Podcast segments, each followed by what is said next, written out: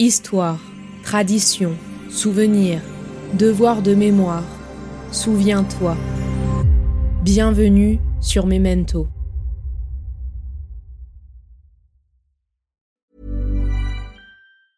Everyone knows therapy is great for solving problems, but getting therapy has its own problems too, like finding the right therapist, fitting into their schedule, and of course, the cost. Well, BetterHelp can solve those problems. It's totally online and built around your schedule. It's surprisingly affordable too. Connect with a credentialed therapist by phone, video, or online chat, all from the comfort of your home. Visit betterhelp.com to learn more and save 10% on your first month. That's BetterHelp, H E L P. I'm Sandra, and I'm just the professional your small business was looking for. But you didn't hire me because you didn't use LinkedIn jobs. LinkedIn has professionals you can't find anywhere else, including those who aren't actively looking for a new job but might be open to the perfect role, like me. In a given month, over 70% of LinkedIn users don't visit other leading job sites. So if you're not looking on LinkedIn, you'll miss out on great candidates like Sandra. Start hiring professionals like a professional. Post your free job on linkedin.com/people today. L'Arménie expire, mais elle renaîtra. Le peu de sang qui lui reste est un sang précieux dont sortira une postérité héroïque. Les Arméniens passent d'un statut de peuple fidèle, parce que c'était le- leur surnom jusqu'à la fin du 19e siècle, à un statut de peuple traître, euh, déloyal. Mais où pourrions-nous aller? Et que pouvions-nous emporter sur le dos? Ou dans nos mains À peine un rechange, une paire de chaussures Commémorer, c'est se souvenir ensemble. Et donc la destruction intentionnelle d'un groupe humain dont les gens sont tués en raison de leur appartenance à ce groupe, aujourd'hui en droit pénal international, depuis la Convention du 9 décembre 1948, s'appelle un génocide. C'est un fait réel. C'est arrivé. Et on ne vous a pas raconté la vérité. Les Arméniens n'attendent plus qu'un geste, ô combien important, la reconnaissance du génocide par la Turquie.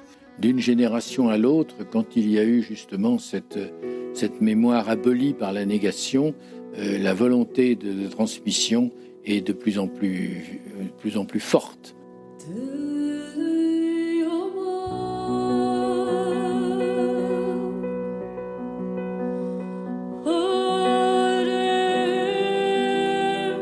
Le génocide arménien est l'un des événements les plus tragiques et les plus controversés du XXe siècle. Entre 1915 et 1916, le gouvernement ottoman a ordonné la déportation et l'extermination de la population arménienne de son territoire. Au cours de cette période, environ 1,5 million d'Arméniens ont été tués, victimes d'un nettoyage ethnique brutal et systématique. Pourtant, aujourd'hui, de nombreux pays ne reconnaissent pas officiellement le génocide arménien, et son histoire reste mal comprise et souvent contestée. Alors, aujourd'hui, sur Memento, je vous propose de découvrir une série en quatre épisodes afin de rappeler à nos mémoires ce moment clé de l'histoire en explorant la genèse, les événements clés, les réactions internationales et l'héritage du génocide dans le monde et dans notre mémoire. Bonne écoute. Vous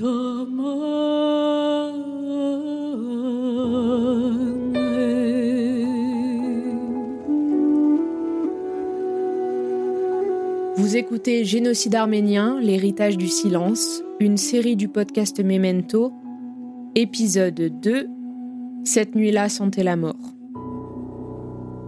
Les soldats arméniens de l'armée ottomane ont rempli scrupuleusement tous leurs devoirs sur le champ de guerre, ce dont je puis témoigner personnellement. Je vous prie d'exprimer toute ma satisfaction et ma reconnaissance au peuple arménien, dont le parfait dévouement au gouvernement impérial ottoman est bien reconnu.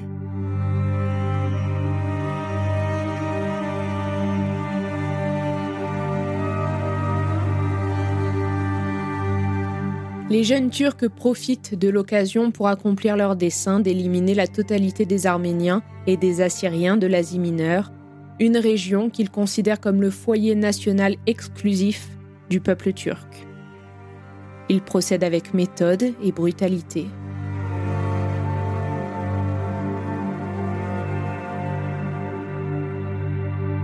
En février 1915, le comité central du parti et des ministres du cabinet de guerre met secrètement au point un plan de destruction qui sera exécuté dans les mois suivants. Il sera présenté officiellement comme un déplacement de la population arménienne que le gouvernement accuse toujours de collaborer avec l'ennemi russe. La déportation n'est en fait que le masque qui couvre une opération d'anéantissement de tous les Arméniens de l'Empire.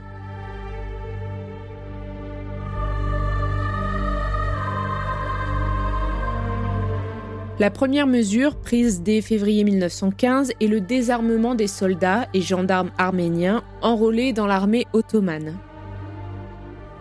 Ils sont relégués dans des bataillons spécialement créés et affectés aux travaux et à la voirie, puis éliminés au cours de l'année 1915 par les gendarmes chargés de leur encadrement ou par les Kurdes appelés en renfort. Les agents du gouvernement rassemblent les hommes de moins de 20 ans et de plus de 45 ans et les éloignent de leur région natale pour leur faire accomplir des travaux épuisants. Beaucoup d'hommes sont tués sur place. Le 24 avril 1915, le ministre de l'Intérieur du gouvernement, jeune turc, Talat Pacha, donne l'ordre de l'arrestation des intellectuels arméniens. L'opération débute à 20h à Constantinople et est conduite par le chef de la police.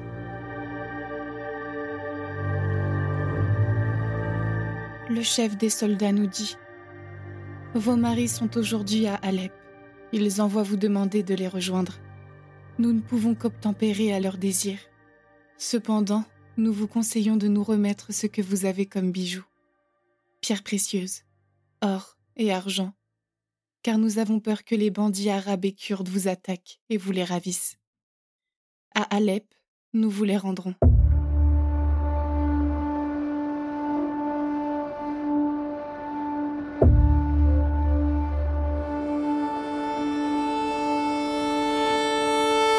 Dans la nuit du 24 au 25 avril 1915, 235 à 270 intellectuels arméniens sont alors arrêtés en particulier des ecclésiastiques, des médecins, des éditeurs, des journalistes, des avocats, des enseignants, des artistes et des hommes politiques, dont des députés au Parlement ottoman. Une seconde vague d'arrestations est lancée le 25 avril et conduit à l'arrestation de 500 à 600 Arméniens. Tout ce qui paraissait avoir quelque valeur fut confisqué. Argent, bout de papier insignifiant, canif, crayons, agenda et jusqu'à nos parapluies et nos cannes, soi-disant pour nous les rendre plus tard. La fouille terminée, nous fûmes conduits par petits paquets de vin ou davantage au car rouge de l'armée, qui nous attendait parqués devant la direction de la police. Le secret dans lequel nous étions tenus depuis 24 heures était en partie élucidé dès lors que le deuxième acte de la tragédie commençait. Ce n'était plus difficile à comprendre. On nous éloignait de Constantinople. Pour où? Nul ne le savait. Les notables sont systématiquement arrêtés au motif d'un prétendu complot contre le gouvernement et leurs maisons perquisitionnées à la recherche d'armes et d'indices. Cette nuit-là sentait la mort. Par une mer de tempête, l'esprit tourmenté de sombres pressentiments, nous allions vers un destin inconnu. Il était interdit de parler entre nous.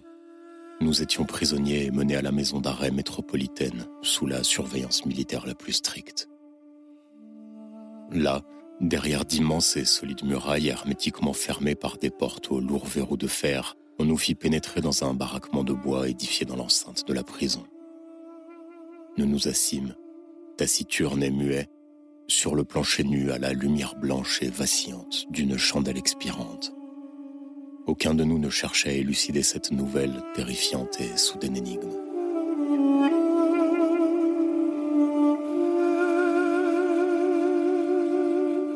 Ceux-ci sont ensuite torturés pour soutirer des aveux, déportés vers une destination inconnue, puis massacrés dans les environs. Un avis de déportation est publié en vertu duquel toute la population, les personnes inaptes à la mobilisation générale, doit être évacué vers les déserts de Syrie et de Mésopotamie en convoi de femmes, d'enfants et de personnes âgées qui quittent la ville à intervalles réguliers à pied, avec peu ou pas de bagages, accompagnés de gendarmes à cheval. Alors les cris s'élevèrent, les cœurs frémirent. Nous fûmes saisis de consternation. Ils nous menacèrent de nous tuer si nous ne nous taisions pas. Ils commencèrent alors à nous appeler, famille par famille. Ils déshabillaient les femmes et les filles, les faisaient monter dans la voiture jusqu'au gouffre mentionné. Là, ils les tuaient et revenaient tout de suite. Avant de mettre à mort, ils laissaient à chacune le choix d'embrasser l'islam pour avoir la vie sauve. Quand mon tour arriva, ils me proposèrent l'islam, j'ai refusé. J'ai mis à terre devant moi ma fille, Aznef, et j'ai serré dans mes bras mon petit enfant, Albert, et me suis préparée à être torturée. Ils insistèrent pour que je me déclare musulmane et sois sauvée. Je n'ai pas accepté. Les marches se déroulent sous le soleil de l'été dans des conditions épouvantables, sans vivres et sans eau, sous la menace constante des montagnards kurdes et tcherkesses. Survivent toutefois une centaine de milliers de jeunes femmes et adolescentes.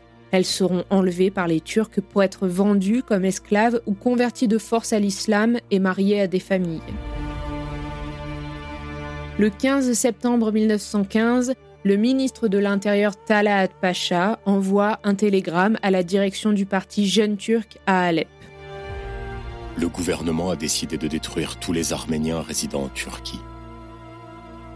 Il faut mettre fin à leur existence, aussi criminelles que soient les mesures à prendre. Il ne faut tenir compte ni de l'âge ni du sexe. Les scrupules de conscience n'ont pas leur place ici. Ceux qui s'opposeront à cet ordre ne pourront plus faire partie de l'administration. Sans égard pour les femmes, les enfants et les infirmes. Si tragiques que puissent être les moyens d'extermination, sans écouter les sentiments de la conscience, il faut mettre fin à leur existence.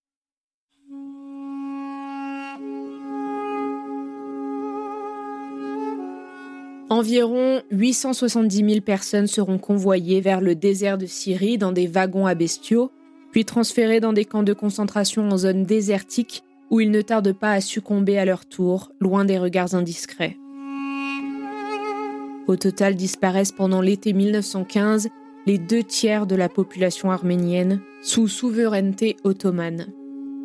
Des prisonniers de droit commun sont libérés afin d'assister les forces armées ottomanes dans l'exécution des massacres. Ils seront regroupés sous une entité militaire secrète nommée Organisation spéciale. Créée en juillet 1914 par le comité central du comité Unité et Progrès, CUP, avec la coopération du ministère de l'Intérieur et de celui de la Justice, l'organisation spéciale est spécialisée dans l'extermination des convois de déportés arméniens. Ils étaient entraînés dans le centre de Korum avant d'être envoyés massacrer les Arméniens. L'existence de l'organisation spéciale a été révélée en 1919 lors du procès du parti Union et Progrès.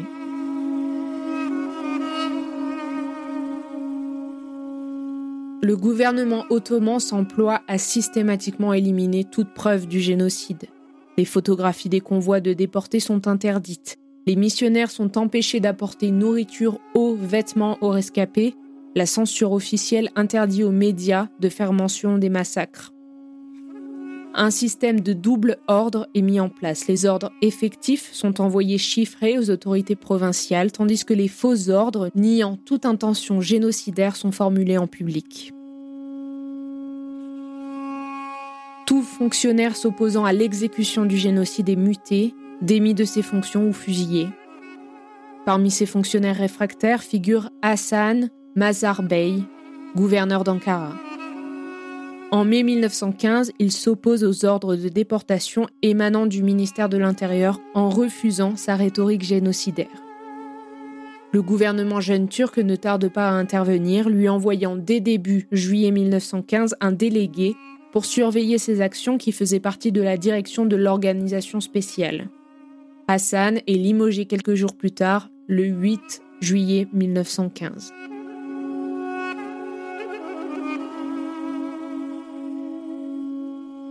Les suppliques et les voix des Arméniens disparaîtront comme la fumée de cigarettes, et seuls resteront les cendres.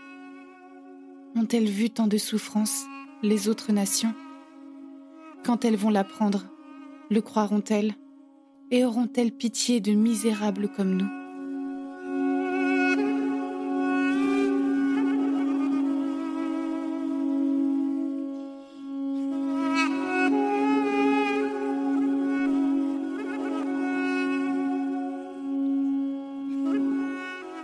La suite dans l'épisode 3 à suivre.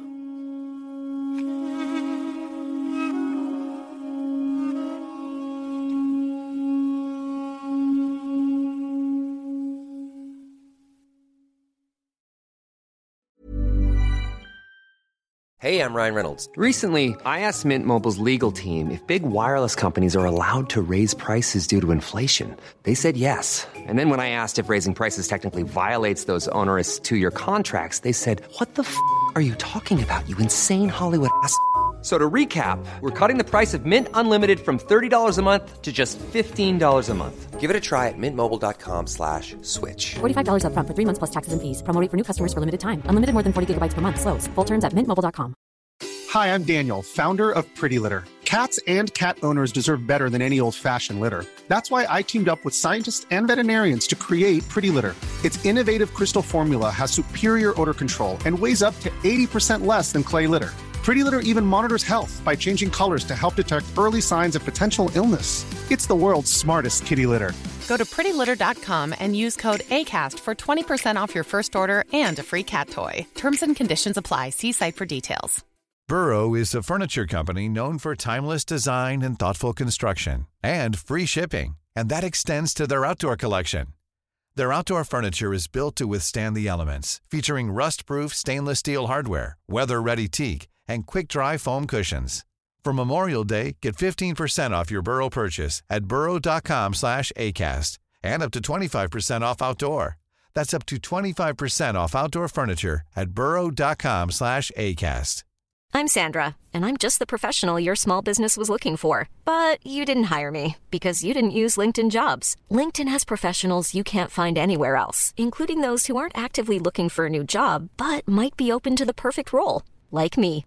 In a given month, over 70% of LinkedIn users don't visit other leading job sites. So if you're not looking on LinkedIn, you'll miss out on great candidates like Sandra. Start hiring professionals like a professional. Post your free job on linkedin.com/people today. Planning for your next trip?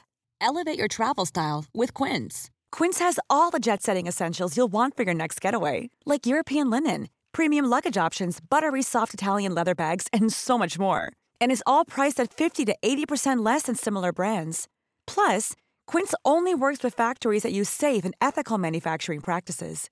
Pack your bags with high-quality essentials you'll be wearing for vacations to come with Quince. Go to quince.com slash pack for free shipping and 365-day returns.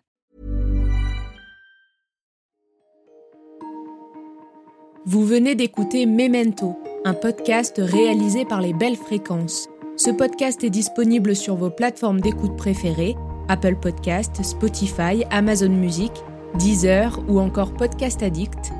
Si ce podcast vous plaît, n'hésitez pas à lui mettre 5 étoiles sur Apple Podcast ou Spotify pour le faire connaître. On se retrouve sur les réseaux sociaux, at les belles fréquences.